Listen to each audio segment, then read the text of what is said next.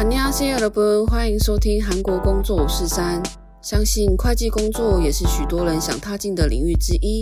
想在韩国找会计工作该如何着手？又有什么要注意的呢？还有，韩国的公司会计一样是加班到爆肝吗？这集就让我们听听看韩国人怎么说吧。 有人不来那 say 哦，欢迎收听韩国工作五十三。呃，上一期我们邀请到了我们的韩语老师 Ben 来跟我们分享，不知道大家听完之后有没有对韩国老师，或者是就是韩文教学，或者是不管哪个科目教学有更多想法呢？那这一期的话，我们想要针对韩国的，像说一些财务啊、会计工作跟大家分享，因为毕竟我自己是毕业于金融系，然后其他身边的朋友很多是毕业于就是呃。像说呃会计啊，或者是说呃气管这些科系的，所以其实蛮多朋友也是有这些科系想要去找寻的工作。那会计是一个蛮多人去试图去入门，就是去进入公司的一个项目，所以我想要邀请到我一个朋友，他就是在韩国做会计的工作。那我们是在温哥华认识的，然后他也是在韩国呃会计这一块有蛮长的一个经历的。那我们来请他出场，Jenny 欢迎米达 的。네 제니입니다. 对，那我们来请 Jenny 稍微自我介绍一下，간단한자기소개부탁드립니다 아, 네, 안녕하세요. 제니라고 하고요. 네. 한국 이름은 이재은이고, 네. 어, 네. 그, 아예 대학에서 회계 전공하고, 이후에 지금 회계 쪽으로 입사해서 직장인 다닌 지 이제 6년 차 되는, 네. 아주 평범한 직장인입니다. 감사합 니。 他名字其实我们都叫他 Jenny 啦。那因为毕竟我们是在外国见面的，那他就是很典型的大学里面就是读会计，然后他后面的话就是基本上都是会计相关的工作，进到目前已经累积到六年了。那前面的话，他就是呃都是在外国的公司，他好像没有在韩国本地上，但是都是在外国的那个公司，因为他英文还蛮好的。然后基本上来讲，他他说他自己是一个很平凡的工作的那个职场的人啊，但是其实大家都差不多嘛。那그럼제가물어보고싶은데혹시지금은이제회계팀을오래했잖아요그럼초처음에왜회계会计厅직원을되고싶으세요就是为什么他想要成为，就是一开始为什么 Jenny 会想要成为呃会计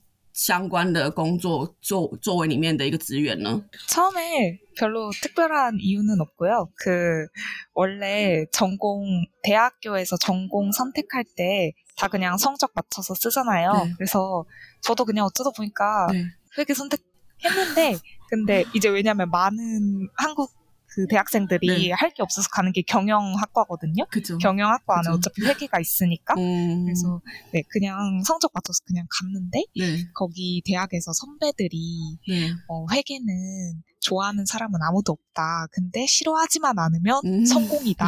이런 이런 그런 말이 이래서. 네. 아, 네, 그래서 싫어 딱히 싫진 않았어요. 음. 좋지도 않았지만 그래서 그냥 뭐 할 수 있는 게 없으니, 그러니까 뭐 그렇다고 제가 엄청 하고 싶은 네. 게 있었던 게 아니었기 때문에 네. 자연스럽게 네. 직장도 전공 살려서 가게 됐습니다. 음. 방금 재은 씨 얘기한 거는 다 우리 이제 대학교 졸업하고 나서 다들 다들 아니지만 한 90% 80% 되지 않을까? 정확히 자기가 하고 싶은 일이 모르고 그냥 그렇게 된다는 사람들의 마음이죠. 다 비슷해 비슷해요. 저 치, 친구도 그렇고.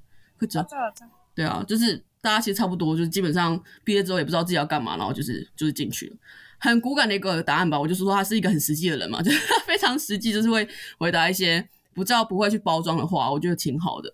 哦，방금다외국회사잖아요그럼외국회사는 네. 한국 회사랑 뭔가 달라요? 뭐 어, 지칭 뭐 이런 거는 부리지 않고 막 그런 거예요? 아니면 어떤 다름이 있어요? 왜냐면 우리 외국 회사는 뭔가 영어 이름이 많이 부른 거예요. 그리고 소통할 때는 더 위아래는 없이 근데 우리 원래 위아래 많이 없어요. 근데 여, 그 외국 회사 더 뭔가 야근 다, 마, 야근이 많이 안 하는 편인 것 같아요. 뭔가 그런 느낌이 들거든요. 그럼 한국의 외국 회사 어떤지 한번 설명 부탁드려요. 음, 네, 아주 좋은 회사 다니셨네요. 야근 없으면 좋죠. 아니, 아니, 이거는 그 외국계 회사냐, 한국 회사냐의 차이라기보다는 그냥 회사마다 달라요. 그냥 다 회사 by 회사 음. 다 다르고 한국계 회사여도 직급을 요즘 많이 없애는 추세고 음. 한국계 회사임에도 영어 이름 쓰는 회사도 많고 음. 외국계이지만 직급 있는 회사도 있고 음. 다 다르기 때문에 음. 사실 어, 네, 딱 외국계만의 특징은 딱히 두드러지게는 없는 것 같은데 음. 대체적으로 외국계가 아무래도 외국인 직원이 음. 한국 회사에 비해 조금 외국인 직원의 비율이 있기 때문에 음. 조금 더 자유로운 분위기인 것 같긴 해요. 음. 막 그렇게까지 엄청 딱딱한 수직적인 문화, 군대식 문화가 음. 덜 하기는 해요. 음. 근데 이것도 어디까지나 회사 바이 회사이기 때문에 음. 외국계이지만 딱딱한 회사들도 얼마든지 많다는 점. 음. 네, 이건 진짜 회사를 잘 골라서 운에 맡기는 수밖에 없습니다.嗯，就我刚刚有好奇，就是问他说，那 因为他毕竟都是在外国公司嘛，那外国公司他会不会跟韩国本土上他有比比较不一样？像说哦，台湾的就是都会用英文去叫你的名字嘛，或者是说可能比较少加班。那他是说，呃，基本上虽然就大体来讲，整体来说，呃。外国公司它的军事化的文化，就是军事化管理会相对少一些，然后相对来讲，因为外国的公司它整个文化或者是它里面的外国资源比较多，所以它的风气又比较自由。但是也不代表说韩国公司就没有这样，韩国公司它的。呃，目前所他知道的，就是基本上韩国公司也有那种呃叫英文名字，然后加级别的，叫什么像哦陈妮妮去叫他说哦，就是比较算是扁平式组织跟平行沟通吧。那当然也有公司还是维持着很传统的，就是军事化的管理这样。所以 Jenny 的重点就是在于说，你要好好的先调查好这间公司的风气，还有你的运气要好，就是好好烧香拜拜的意思啊。就 是对，那因为毕竟我前面也是工作。有时候都没有把公司的背景调查好，然后就会发现哇是一个坑诶、所以这个大家都是以后找工作的时候自己要好好先调查好的部分，这样子。不管说你去看大家 review 什么的，对，所以这个是蛮基本的。就是 Jenny 也跟大家稍微提醒一下。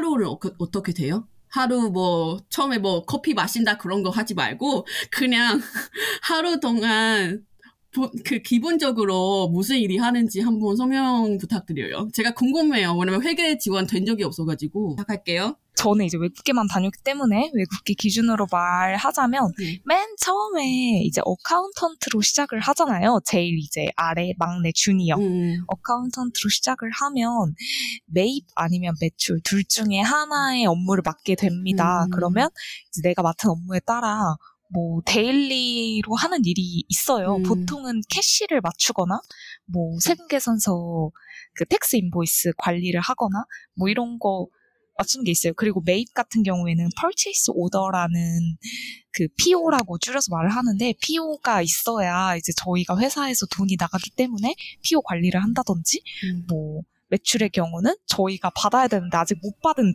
돈들 음, 그런 거 커스터머한테 연락한다든지 뭐 음, 그냥 다양한 회계의 일을 해요. 그리고 음. 회계는 굉장히 루틴하기 때문에 아시죠? 월 초에 하는 일, 음. 월 말에 하는 일이 정해져 있고 음.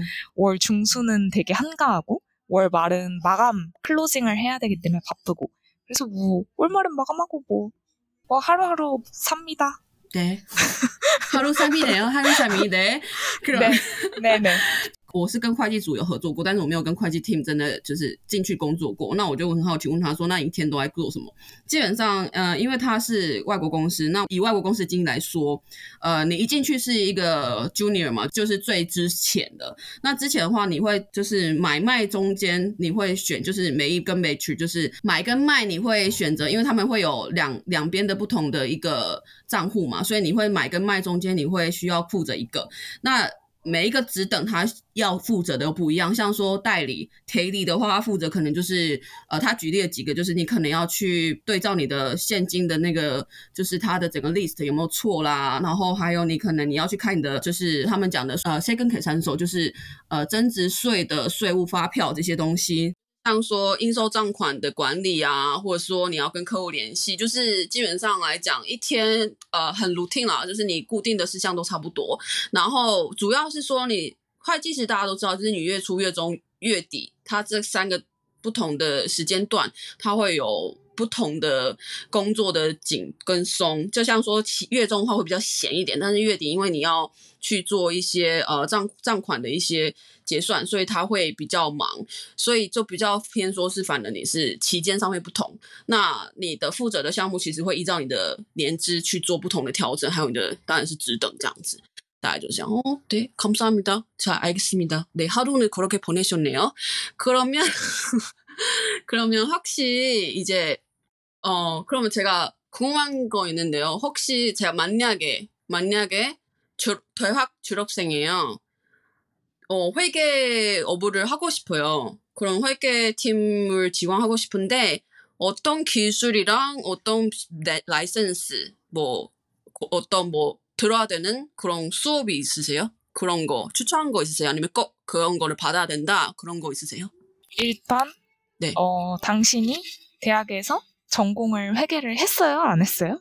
회계는 안 했어요. 제가 그냥 금, 그 경영이에요. 금융, finance. 아, 경영? 경영이면 어쨌든 관련이 조금이라도 있잖아요. 그게 아예 관련이 없는 막 디자인 뭐 전공이나 뭐 언어 전공 이런 쪽은 좀 힘들 거예요. 취업을 하기. 왜냐하면 경영학과 너무 많거든요. 그렇죠. 근데 경영학과를 전공했다면 승산이 있어요. 그래서 음. 어 당연히 회계사 자격증이 있으면 좋아요.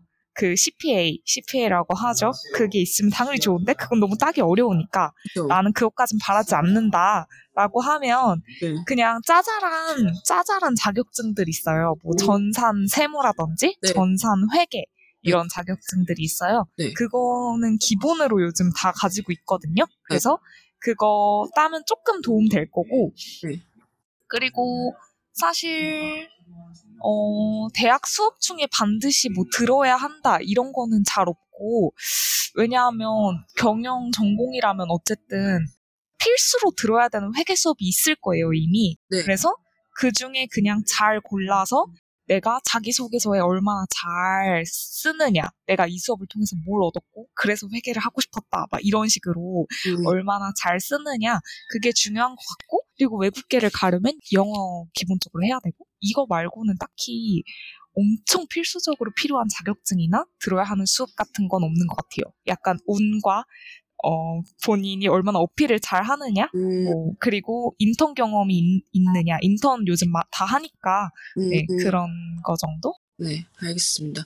就我刚刚问他说，如果假设我今天是一个就是一般上课毕业的学生，好，那我如果想要进会计部门工作的话，我所需要具备技能、证照，或者是说我可能在大学里面要听的课程有他有推荐或是有就是知道的吗？那他是说，基本上来讲，如果你今天你的 你的背景上课不一定说是会计，也许是像我是金融，像说呃气管，毕竟都有一些我们课程有一些相叠的地方，所以他会觉得说，比起像说你是读艺术的或是读呃呃读语言的来讲，会比较呃适合，也比较容易一点，因为那些科目就像我刚刚讲的语言或者是艺术，真的差太多了。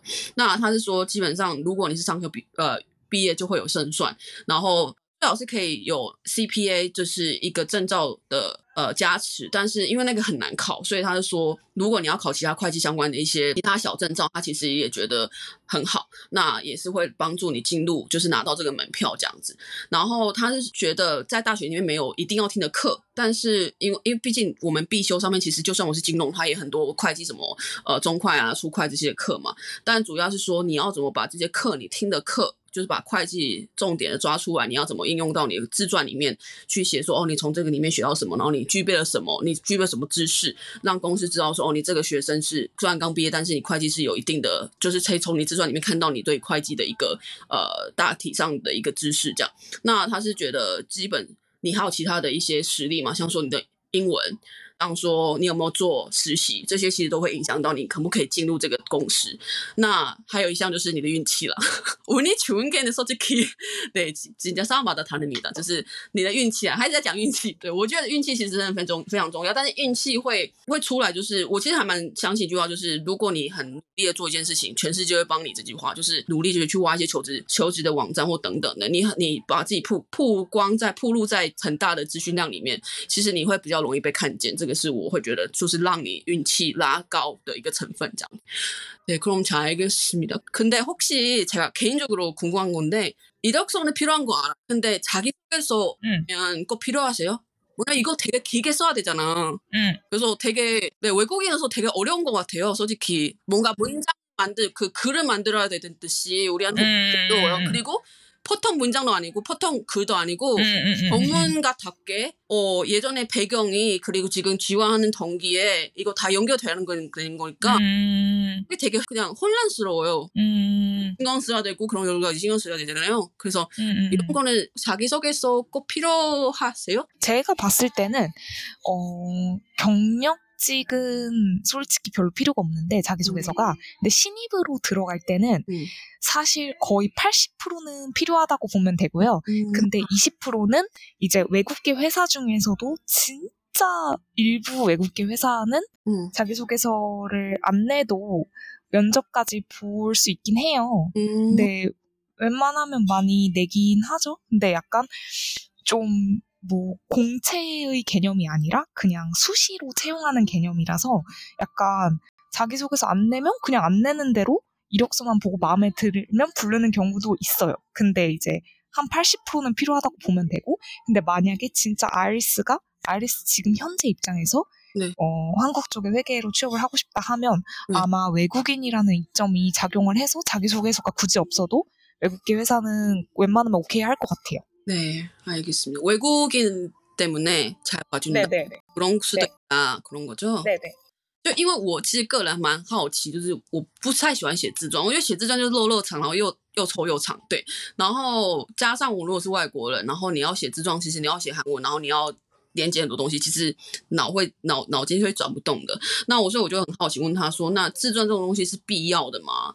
假设今天你是一个你知道菜鸟，就是你新进的，跟你一个就是有 呃好几年经验的，那这两个他是说，基本上新进的职员，就是你刚毕业那些职员，基本上你没有经历的那些职员，大概八十 percent 都要，除非除非有二十 percent 是有一些一些些的外商，他今天看你的履历，他觉得你 OK，他可能就会叫你来面试。面试他如果看你合心意，他就会 OK 让你拿到这个 offer。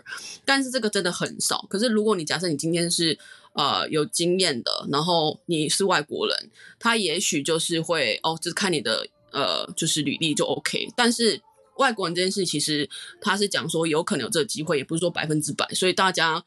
听下来就是，如果你是新进的话，还是要准备着。那如果你是有以前有经历的，也许你是可以准备着，但是也不是必须的。네, 잘 알겠습니다. 다음 문제를 이제 제가 넘어갈게요. 그러면 혹시 뭐냐면 우리가 이제 미래 좀 생각해 봐야 되잖아요. 어떻게 되는지 모르잖아요. 지금 기술 계속, 계속 개발하고 있으니까 혹시 경려적으로 어떻게 뭐 미래 발전 뭐 이런 거 뭐 승진을 한 주로 하는 건가 아니면 파견 뭐 외국으로 파견 아니면 다른 부서로 이렇게 어 가서 만약에 뭐 영어 팀으로 가서 영어 팀 아니고 뭐 IT 팀 뭐 그런 팀에 그런 게 만약에 기술 가, 가고 있으면 그렇게 조금 유통할 수 있는지 그거를 좀 소명을 부탁드려요. 있던 거를 미래의 계획 같은 거. 근데 사실 회계가 굉장히 전문 직종이라서 그런지 이제 다 회계를 하다가 다른 직무로 넘어간 사람을 잘 못 봤어요. 음, 그래서 만약에 뭐 있다 하더라도 그 회계 프로그램 중에 글로벌 회사가 많이 쓰는 SAP라는 SAP이라는 프로그램이 있어요. 음. 그거를 굉장히 글로벌 회사가 많이 쓰는데 그거를 회계팀이라면 당연히 써야 되기 때문에 음. 뭐 그걸 하다가 그셋 프로그램의 컨설팅으로 넘어가는 경우 진짜 드물게 있다고 듣긴 했는데 음. 그거 말고는 웬만하면 넘어가는 거 잘 못 봤고요. 근데 이제 다른 팀에서 회계로 넘어오는 경우는 좀 봤어요. 주니어 때, 시니어 말고. 음. 왜냐하면 주니어 때는 아직 연차가 뭐 엄청 쌓이기 전이니까 아직 진로를 선택할 수 있잖아요. 음, 근데 이제 회계는 솔직히 어느 회사나 있으니까 네. 회계팀이 아니라 다른 팀마다 하나씩 admin이 한 명씩 있어요. 이제 보조해주는, 서포트해주는. 네. 그래서 그 다른 팀의 회계 업무를 모아서 회계팀에 전달해주는 admin이 한 명씩은 있어요. 큰 회사라면. 음, 그래서 그 admin들은 구매팀이면 구매팀이면서 회계팀의 admin도 하는 거기 때문에 그런 사람들은 admin으로 일을 하다가 구매팀은 굉장히 전문 직종이 아니라고 생각해서 회계팀으로 나는 넘어오고 싶다 해서 운이 좋아서 넘어오는 케이스 몇 명 봤어요. 그래서 음, 그런 식으로 다른 팀에서 약간 회계 쪽 admin 하다가 넘어오는 경우도 보긴 했지만 음, 회계팀에서 다른 팀으로 넘어가는 케이스는 잘 못 봤고요. 음, 네. 음, 미래에 대해 어떻게 되냐고 하면 뭐 저희 그 회계 선배들, 그러니까 뭐 제 상사나 이제 다른 분들 봤을 때 쭉 이제 그 코스를 밟아가면서 뭐 accountant로 시작을 해서 그 컨트롤러 이제 위에 직급이 controller예요. controller 뭐 나중에는 이제 뭐 CBP business partner 뭐 아무튼 뭐 이런 그 직급이 이렇게 쭉 있어요. 그걸 따라서 차곡차곡 올라가는 음. 케이스가 제일 많고, 네. 근데 제가 사실 회계가 그렇게까지 저는 미래가 유망한 직종이라고 보진 않아요. 왜냐하면 항상 없어질 직업 top 10, top 5에 항상 회계는 있고, 왜냐하면 기계가 대체를 할 거다, 이제 사람을. 이런 식으로 계속 말을 하고 있고, 실제로도 저 전에 회사도 그렇고, 지금 회사도 그렇고, 많이 AI를 도입해서 이제 인공지능을 통해서 단순 업무를 많이 대체를 했어요. 그리고 지금도 계속 하고 있고, 네. 만약에 지금은 아직 어, 실행이 안 됐지만, 만약 이제 점점 시간이 지나서 된다면 사람 3명 중에 한두 명은 필요가 없겠죠. 기계가 일을 하니까. 그래서 점점 뭔가 회계 자리는 좁아질 거고 저희까진 괜찮은데 저희 밑에 신입들은 아마 점점 자리가 없어지고 안 뽑지 않을까 생각을 해요. 그래서 음, 어, 사실 뭐 그렇게 미래가 전도 유망한 IT 같은 개발자 같은 그런 유망한 직종은 아니라고 생각을 하고 그럼에도 불구하고 회계를 하고 싶다 하면 아직까지는 뭐 그렇게 10년 안에 진짜 100% 없어지고 뭐 이런 건 아니니까 뭐 도전은 해볼 만하다고 생각해요. 근데 하다가 이제 da른 직무로 빠지면 좋지 않을까? 회계랑 결합을 하면 어떤 직무든 메리츠가 생기니까. 基本上来讲，呃，未来的一个发展嘛，因为毕竟像呃，也许有些部门它是可以流通的，那会计是不是能流通，还是它未来可以呃去 去升职，或者说他可以去外派到不同的国家等等的？那他的意思是说，全球很多企业都是用 SAP 这个系统，那会计也会用这个系统。那他是有听过有些会计呃用 SAP 用到很厉害，就可能他可以进 consulting，就是进一些顾问的部门去呃。帮人家做 SAP 上面操作，呃，或者是说教学这样。那基本上来讲，呃，如果你是刚进去新进的员工，像说可能资资历比较浅的，你可能是可以从别的部门转到会计。他比较少听到从会计部门转到别的部门的，而是比较常听到可能你是做 sales 的，可能你是做采购的，你可以因为资历比较浅，所以你可以先转进去会计去。做不同的尝试，这样。那如果是从会计转出去，他就比较少听到。然后呃，有些是像刚刚讲的那个，就是他有听过一个例子，就是他可能是行政，那他可能是帮助呃采购那边跟会计中间的一个桥梁等等的。那他因为基本上两边的事务都是熟的，然后他可能就希望他可以再有更多的一些专门上面的专业上面的知识，所以他就要求他从就是从这个 admin 就是行政这个转到会计，那公司也许可，就是有这样子的 case，只是比较少听到从会计转到别的这样。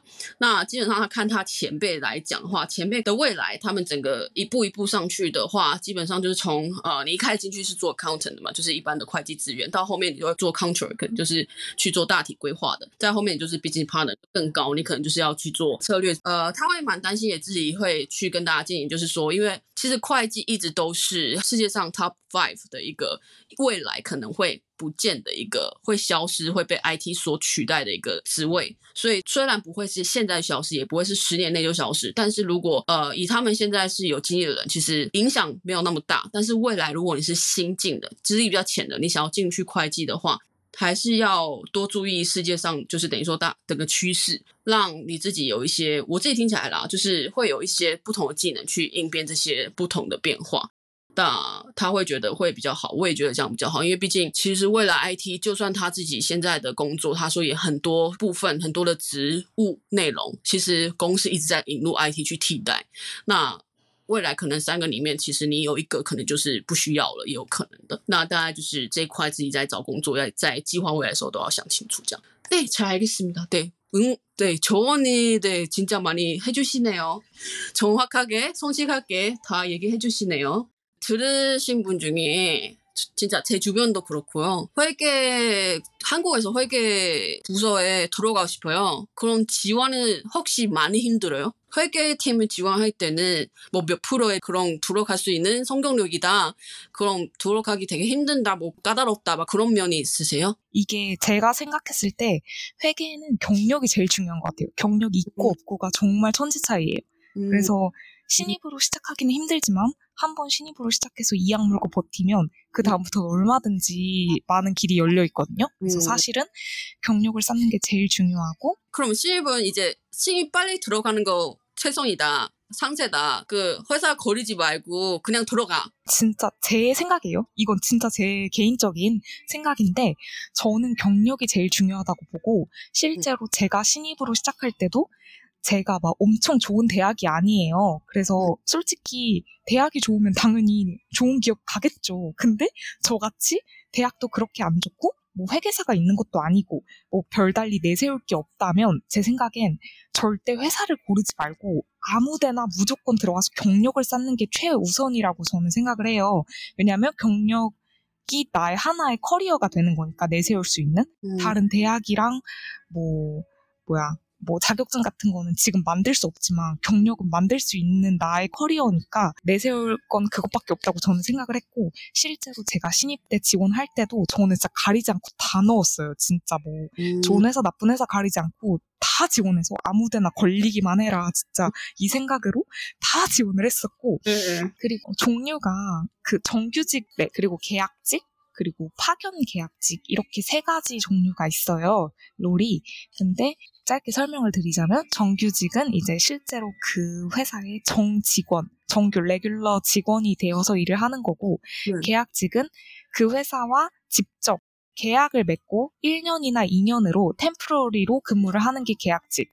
네. 그리고 파견 계약직은 이 회사와 내가 직접적으로 계약을 하는 것도 아니고 다른 회사를 거쳐서 파견을 나가서 네 계약을 맺, 맺어서 하는 게 파견 계약직 와. 이렇게 나뉘는데 파견 계약직을 많이 기피해요. 왜냐하면 내가 파견 계약직으로 삼성을 다닌다고 해서 삼성에서 일은 뼈 빠지게 하지만 삼성 소속인 것도 아니고 나중에 이력서 커리어 쌓아서 이직을 하고 싶어도 삼성에서 일했지만 삼성 소속이 아니었으니까 삼성에서 일했다고도 못 쓰는 약간 그런 좀 딜레마가 있어요. 그래서 음. 파견 계약직을 다들 하기 싫어하는데 저는 실제로 처음 시작할 때 인턴이든 파견 계약직이든 가리지 않고 다 썼었고요. 근데 음. 되게 운이 좋아서 처음부터 그 정규직으로 시작하긴 했는데 저는 진짜 운이 좋았어요. 저는 전공이 큰 몫을 했다고 생각을 해요. 근데 약간 당신이 비전공자라면 진짜 가리지 않고 파견 계약직이라고 꺼리지 말고 음. 다 그냥 넣어서 경력을 쌓는 게 최우선이라고 저는 생각을 합니다. 해보자 그런 거죠. 아, 근데 만약에 너가 가릴 만 하다고 생각하면, 그러니까 내 스펙이 가릴 만 해. 그러니까 왜냐면 내가 진짜 좋은 대학이면 가릴 만 하잖아요. 내가 진짜 좋은 대학인데 너 하고 굳이,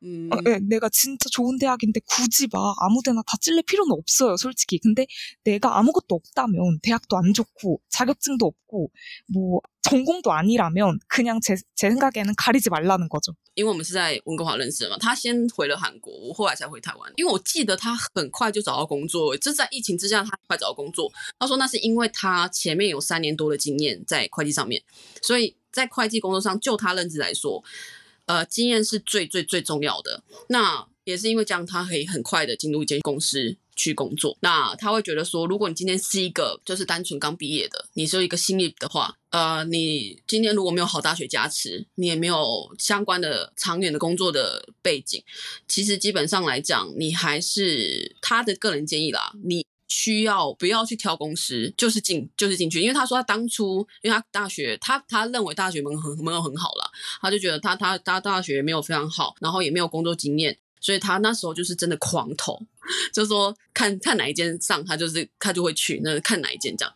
然后他就是也不管那个公司的是做什么产品的什么之类，他就是狂投这样。那他会建议说，如果你今天就是你的呃整个的经历来讲，其实你是没有特别突出的什么，你可能是 SKY 出来啊，或者是你可能是前面就跟什么大企业合作过什么实习等等的，那你可能没办法去挑。那他刚有举三种的那个不同的工作的一个性质，一个就是呃正职嘛，正职我们就穷 Q 级，大家都知道。第二种是 K R 级，K R 级大家就知道是契约职嘛，就等于说你可能签一两年，那你就是工作，你就是一两年之后你就结束就拜拜。那第三种就是 p a r k 级 p a r k 级的话，大家可能比较不熟，就是 p a r k 级就是等于说大家都知道派遣，就是你隶属在某一间公司下面，但是有哪些公司需要需要的话，就会派你过去，派你过去，派你过去。但是你的经历是挂在那间派遣公司上面，但是你当然可以写你派去哪一间大企业。假设你今天是派遣职，但是你可能被派到三送去，你可以写三送的东西，但是你不能想说你写你是隶属三送嘛，所以这个也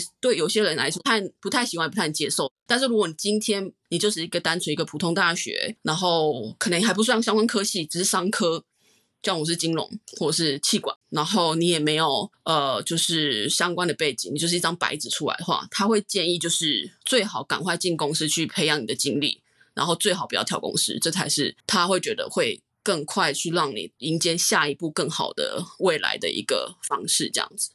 시간어떻게어느정도걸렸어요첫직장찾은데 아, 근데 솔직히 저는 진짜 운이 좋았어요. 저는 진짜 쉽게 저는 진짜 쉽게 쉽게 취업이 된 케이스라서 그래서 되게 주위에서 되게 몇 년 동안 취업 준비하는 친구들이 음. 저한테 너는 진짜 취업에 대해서 입도 뻥끗하지 말라고 진짜 할 정. 왜냐면 저는 응. 되게 쉽게 취업을 했어요. 그 처음에 첫 회사를 인턴으로 시작을 했는데 음. 그 인턴도 어 대학 졸업하기 전에 이미 붙어서 어 인턴을 시작을 했었고 그래서 거기서 저는 인턴이 6개월이었어요 원래 근데 6개월 전에 당연히 6개월 하고 끝날 줄 알았는데 6개월 끝나기 전에 이제 TO가 나서 그러니까 정규직 자리가 나서 이제 제의를 받아가지고 바로 그 회사에서 정직원으로 쭉 근무를 했거든요. 그래서 되게 운이 좋았어요. 아, 근데 저도 그 제가 아무것도 없는 걸 아니까 이제 경력이 저희 최선의 커리어로 쌓아야겠다는 걸 아니까 그 첫 번째 회사가 솔직히 좋은 회사가 아니었어요. 야근이 진짜 너무 많았고 그렇게 연봉이 좋지 않았는데 거기서 그냥 이악 물고 버틴 거죠. 아, 내가 여기 아니면 진짜 여기서 경력 쌓아서 다른 좋은 회사를 가야지 여기서 그만두면 진짜 경력도 없고 아무것도 없으니까 진짜 완전 이악 물고 버텼죠. 와, 알겠어요. 그럼 그때 인턴할 때는 돈이 받아요? 그 월급 대부분은 있어요. 대부분 있어요? 음. 네, 무급 인턴은 그 월급 없는 무급 인턴은 진짜 거의 못 들었는데 거의 막 그 공공기업 있죠, 막 나라 啊， 그런데 아니고선 잘 없을걸요? 呃，第一个他公司其实 他运气很好，就等于说他是在毕业快毕业之前找到这个，但他那时候就是经历过大家，我刚他跟大家分享，就是狂投爆投，就是不管是正职还是实习，他都投。然后他就进了这间公司。那这间公司的话，他也刚好就是做了实习六个月之后，是有薪的实习。他是刚我我刚我特别问他，就是实习通常是有薪水还没有薪水？因为其实有些实习是没有薪水的嘛。那他说基本上来讲都会有薪水，除非是一些公共像说国企啦这种东西可能会没有薪水，但他听过的都是有薪水的，这是给大家补充的一点。那他是说他是这样子，还蛮运气蛮好，就进去做 intern。在运气更好是，他刚好要结束的那个时候，刚好有正职的职位的空缺出来，所以他就顺理成章的进，就是进去继续待着当正职。那只是他刚好特别提到，前面那间公司，第一间公司其实没有特别好的一间公司，他那时候其实他需要加班。加的非常晚，然后其实薪水来讲也不是特别好，但是因为他想要好好的去，就是等于说去累积他的经历，那他就是还是咬紧牙关待了下来，然后待了三年多，然后希望自己未来可以改来去去更好的职场这样。 가리지 않고 지원하는 거에다가 플러스 처음에 들어갔을 때 그렇게 좋은 직장이 아니어도 버텨야 경력이 되니까 네. 버티라는 말을 처음에 최소 1, 2년은 버티라는 말을 해주고 싶고요. 왜냐하면 맨 처음에 아무데나 가리지 않고 지원을 했기 때문에 그렇게 좋은 회사는 당연히 못 들어가겠죠. 막 대기업 이런 데는.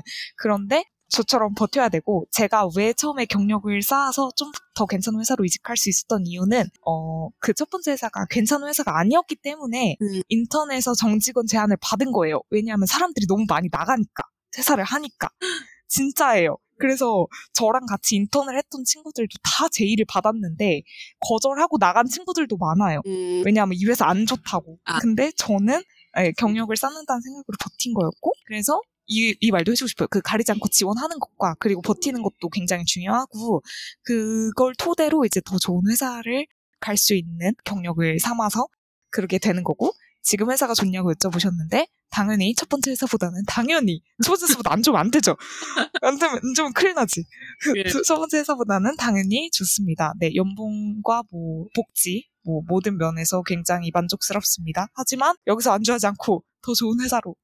이직을 음, 꿈꾸고 있죠. 嗯，可就알겠습니다。然后他刚刚想要补充一个点，就是说他是刚请大家就是不要去挑公司嘛。如果你是一个单纯没有经历的一个一张白纸，你要去做会计工作的话，他是建议说你今天不挑公司，进入进去的话，你就至少要待个至少要牙进牙关待个一两年，自己的经历可以厚一点。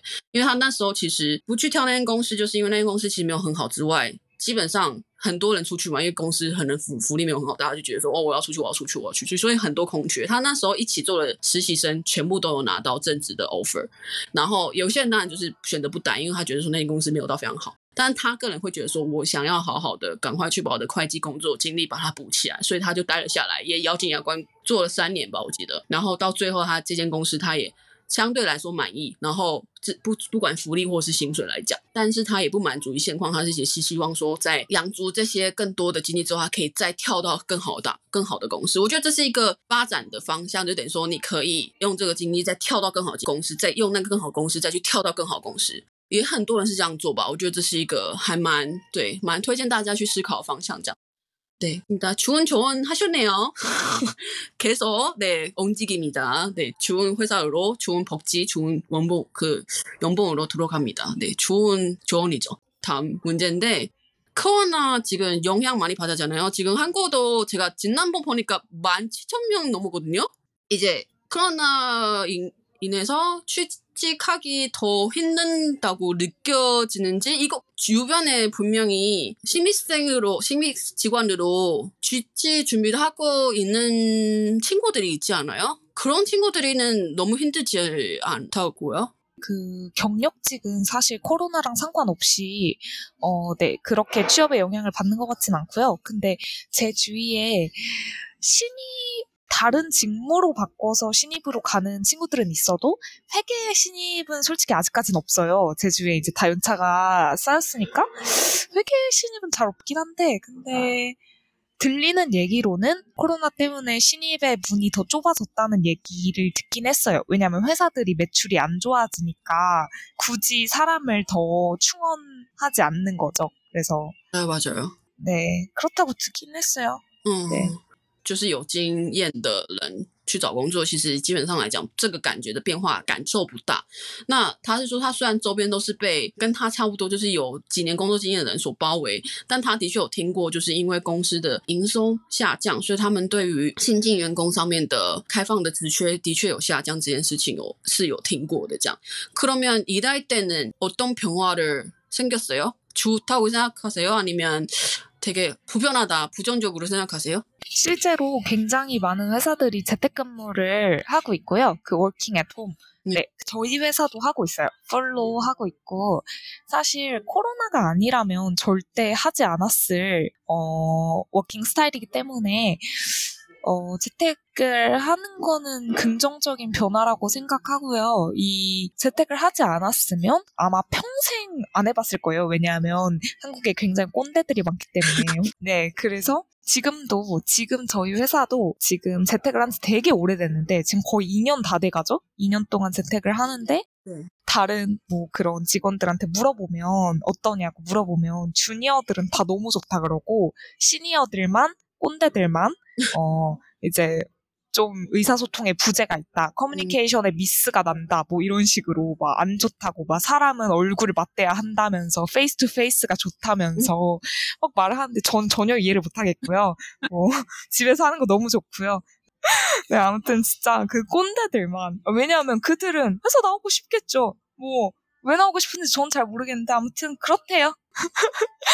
아니 아무튼 그래서 뭐 재택은 좋은 변화라고 생각하고 많은 회사들이 코로나가 종식돼도 네. 재택을 할 거라고 음. 하는 회사들도 있어요. 저희 회사는 아니지만 그 외국 회사지만 근데 코로나 끝나면 재테크문을 하지 지속하지 않으세요? 뭐 되게 인심 쓰듯이 일주일에 하루는 재택을 하겠다고 하는데 별로 안 하는 거로 생 그냥 봐야죠. 그래 그래 완전 별로예요. 그래서 막 이거 아닌데요. 저는 이해를 못하겠어요. 재택을 해도 회사가 잘 돌아가는데 굳이 출근을 해야 하나 저는 잘 모르겠는데 그거잖아요. 그쵸. 근데 뭐, 그, 저희 팀장님이 이제 굉장한 꼰대인데, 그분이, 그러니까 뭐 저희한테 저희가 다 재택하고 싶다고 계속 하니까, 뭐, 너네는 정 직원이지 프리랜서가 아닌데, 어, 회사에 엄연히 출근을 해서 일을 할 의무가 있는데, 음. 왜 집에서 일을 하는 걸 디폴트로 생각하냐, 어쩌고 저쩌고.对，重八金的重八金的，呃，就是疫情上面的影响来讲，有很多公司转为是在在家工作嘛。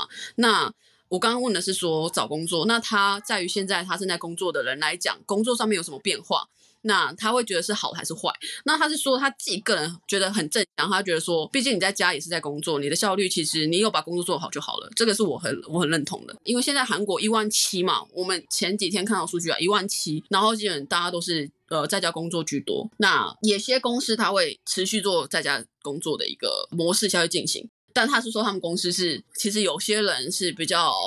习惯传统方式吧，年纪比较大的公得，我觉得大家应该听过，就老古板，就是很顽固的人，他们会觉得说，哦，这样子我们不好沟通啊，这样会有沟通上面落差、啊，然后呃，我觉得这样不好，我觉得还是要现就是大家实体上面见面，然后面面对面工作，我觉得这个东西很无法理解吧，你就是。你知道，就是线上 Unity 也是线上，就是面对工作。但是像他刚刚说的，其实年轻的，像说他们或是一些 Junior，其实他们都会觉得说，哦，这样子很好，就是在家工作，然后也不用出去，然后冒着危险，或者是你知道，其实在家工作，我也是可以把工作做好。我觉得这个就是大家世代上面差异，就是蛮多像老古板啦，老人家没有说就是一定都会讲，只是就是还蛮多像他自己的，他说他们 team 的 team 长，就是他们 team 的组长，就是会希望大家回公司上班，就是以后疫情比较好之后，他会觉得说。就大家就说，哎、我们觉得在家工作很好，然后他们厅长就会说，没有啊，你又不是接案的人，你又是你又不是 freelancer，你为什么要在家工作？你就是要来公司上班，你是正职诶、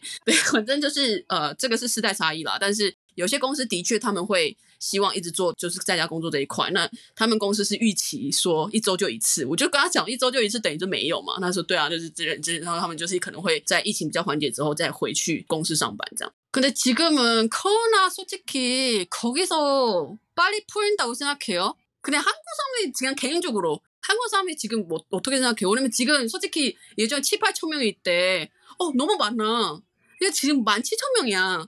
근데 어떻게 생각해? 이미 포기했어. 아니면 어 아니 우리 더 버텨야 된다 그런 느낌이에요. 제 생각에는 지금 당연히 엄청 많아요. 막 만 명 넘고 난리가 났는데 이제 사람들이 무뎌져 가는 거지. 이제 숫자가 커져도 이제는 약간 좀 무뎌지는 경향이 있고 만약에 제 생각에는 숫자가 진짜 말도 안 되게 적게 나오면 그거는 그거대로 검사를 사람들이 안 한다고 생각할 것 같아. 뭔가 이제는 음, 그 그렇게 생각할 것 같고 그리고 포기하는 분위기는 절대 아니고요. 지금 거의 3차까지 다 백신을 맞고 있어. 그래서 나도 2차까지 맞았고 이제 3차 맞아야 되고 나라에서 되게 백신 맞는 거에 대해서 문자를 계속 보내고 빨리 맞으라고 되게 다들 하고 뭔가 치료제 얘기랑 백신 얘기가 계속 나오고 있어서 이게 확진자 많은 거는 당연히 많은 건데 약간 그거랑은 별개로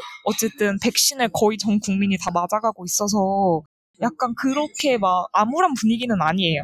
아, 열심히 하고 있다. 네네네. 뭐 극복하려고 하고 있다. 그리고 이 시기만 지나면 또 괜찮아질 거다. 다 이런 식으로 생각하는 것 같아요. 명절 분위기는요? 많이 모인다 뭐 그런 거. 아니요, 왜냐하면 지금 그, 지금 너무 확진자 수가 많으니까 또 이거 그 거리두기 있어서 그래서 요즘 카페랑 식당 다 9시에 닫아요. 저녁 9시에. 아유, 근데 9시에 닫는 거랑 10시에 닫는 거랑 확진자 수 그게 다르대요. 되게 그 올라가는 속도가. 그래서 지지난주까지는 10시였는데 이제 계속 9시, 10시 왔다 갔다 하고 있어요. 근데 음. 확실히 9시가 되면 못 모여요. 왜냐하면 퇴근하면 6시인데 9시에 닫으면 너무 애매해. 그래서 약속 안 잡게 돼요. 그래서 확실히 9시가 효과가 있는 것 같아. 그래서 좀 더 안 모이는 효과가 있고, 그래서 뭔가 백신도 맞아 가면서 이제 그 시간도 9시까지니까 잘 안 모이고 해서 이번 설만 무사히 지나가면 좀 잠잠해지지 않을까 다들 그렇게 생각하는 것 같은데 설이 제일 문제지. 서울에 많이 모이니까 근데 여섯 명 이상 못 모이나 그럴걸? 그래서 그렇게 많이 못 모이는 걸로 알고 있어요.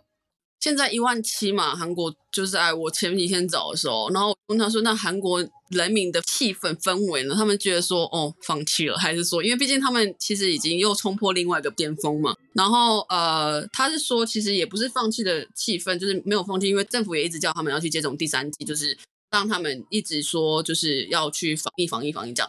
然后目前现在因为上升的速度很快，所以他们现在也改回说，我今天就是店只能开到九点。那前面是十点啦，因为上升太快，所以又改回九点。那九点就是他举例来说，就他一个呃工作者来讲，基本基本上你六点下班，也许你加个班你到七点，你不敢跟人家约啦，因为九点关门，其实你根本没办法点什么，就是这个时间真的太不好掌控了，所以其实他们也不太会去约了。那当然就是首尔来讲的话，还是会有很多人聚集，可是他们现在聚集就是六人以上不行，所以呃相对来讲会减少大家出来约的机会，也会减少大家就是。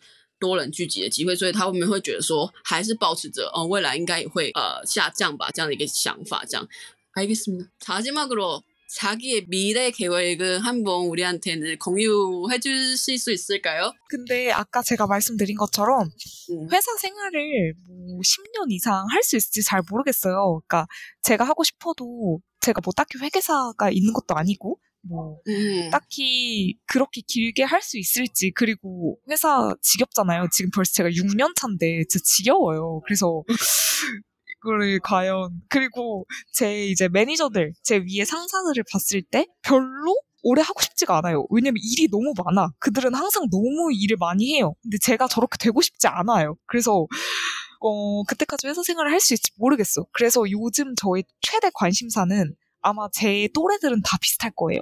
제 최대 관심사는 다 부업, 음. second job. second job을 갖고 싶어서 요즘 맨날 찾고 있는 중이고, 음. 어, 저 요즘 취미 시작했어요, 아리스. 저 요즘 퇴근하고 주 2회 디저트 배우러 가거든요. 오. 어. 디저트 만들고 있어요. 혹시 알아요? 제가 나중에 디저트 샵 차릴 수도 있잖아요. 어떻게 어. 될지 누가 알아요? 나 단골 할게요, 단골. 아, 네. 빨리 한국 오세요. 제가 좀 나눔 좀 해드릴게요. 지금 냉동실에 쌓여가고 있어요, 디저트. 아무튼, 그래서 요즘, 네, 제 또래 애들 모든 관심사 다 비슷비슷해요. 다 second job, 부업이나 아니면은 뭐 그런 주식, 그 음. 재테크? 뭐 이런 쪽으로 다 관심이 굉장히 많고 왜냐면 이제는 엄마 아빠 세대와는 다르게 평생 직업은 없다고 다들 생각을 하고 있기 때문에 음. 인생에서 다른 job을 다 구하려고 이것저것 많이 시도를 하는 분위기예요. 그래서 저도 요즘 어, 그런 거가 제 최대 관심이고 미래 계획은 거창한 거 없고 그냥 하루 벌어 하루 먹고 살다가 그냥 뭐 죽으면 죽는 거고 뭐 아니면 아닐 거고 몰라요. 묻지 마세요. 嗯，大家搞笑一下啦，应该不会这样。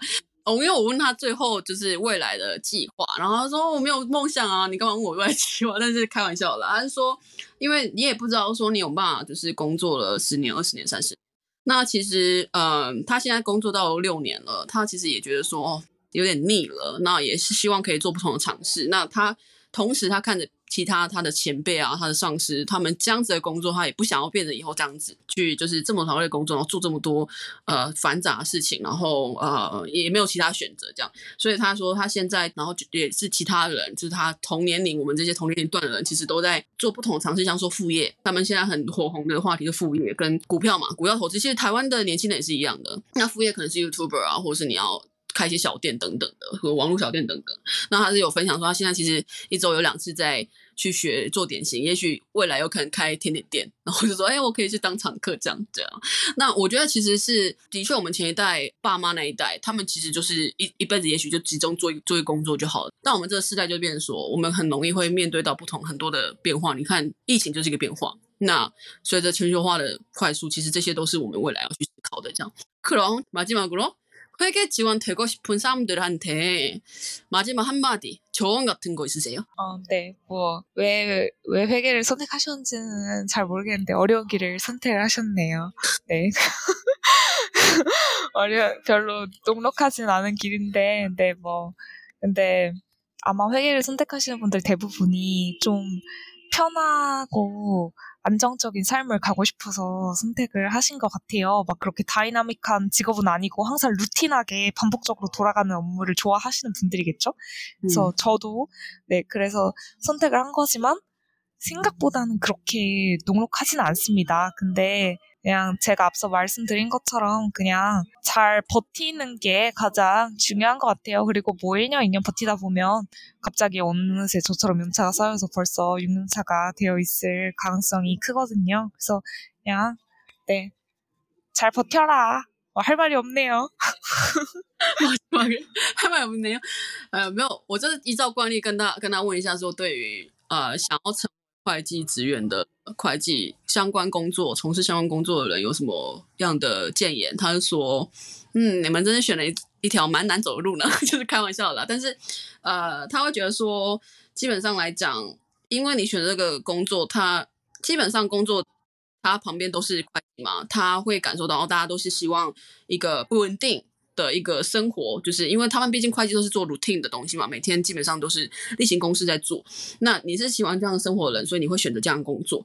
但是进来之后也不是那么轻松，虽然他他的确是会有一个蛮稳定的一个 schedule，但是其实也不是那么的轻松。就是好好的把你精力养足之后，跳去更好的地方，再跳去更好的地方，去把你的生活可以再提高不同层次。这样。那今天很感谢就是 Jenny 来拨控，因为毕竟我们是要约时间，其实也都蛮困难，因为他也很忙。那感谢他这次来跟我们做这么多的分享，其实我觉得还蛮有用。我对于会计的工作，我会觉得更加的有不同的想法啦。那毕竟每个工作它所集中、所要求的技能、所要求的一个呃未来的一些规划也都不一样，所以在他身上也听到非常多，也学到非常多。因为我们其实平常不太聊工作，我也是第一次听他聊工作聊这么多。那也很谢谢杰尼今天的分享，那也希望大家有所呃对于会计证工作会对于韩国会计证这些情报有所想法这样。那如果有什么问题也可以问我们我们可以把它 pass 给杰尼如果你很想知道的话我们也可以做这方面的就是让我们知道喽然后今天谢谢大家然后也谢谢杰尼喽大家下次见啦妞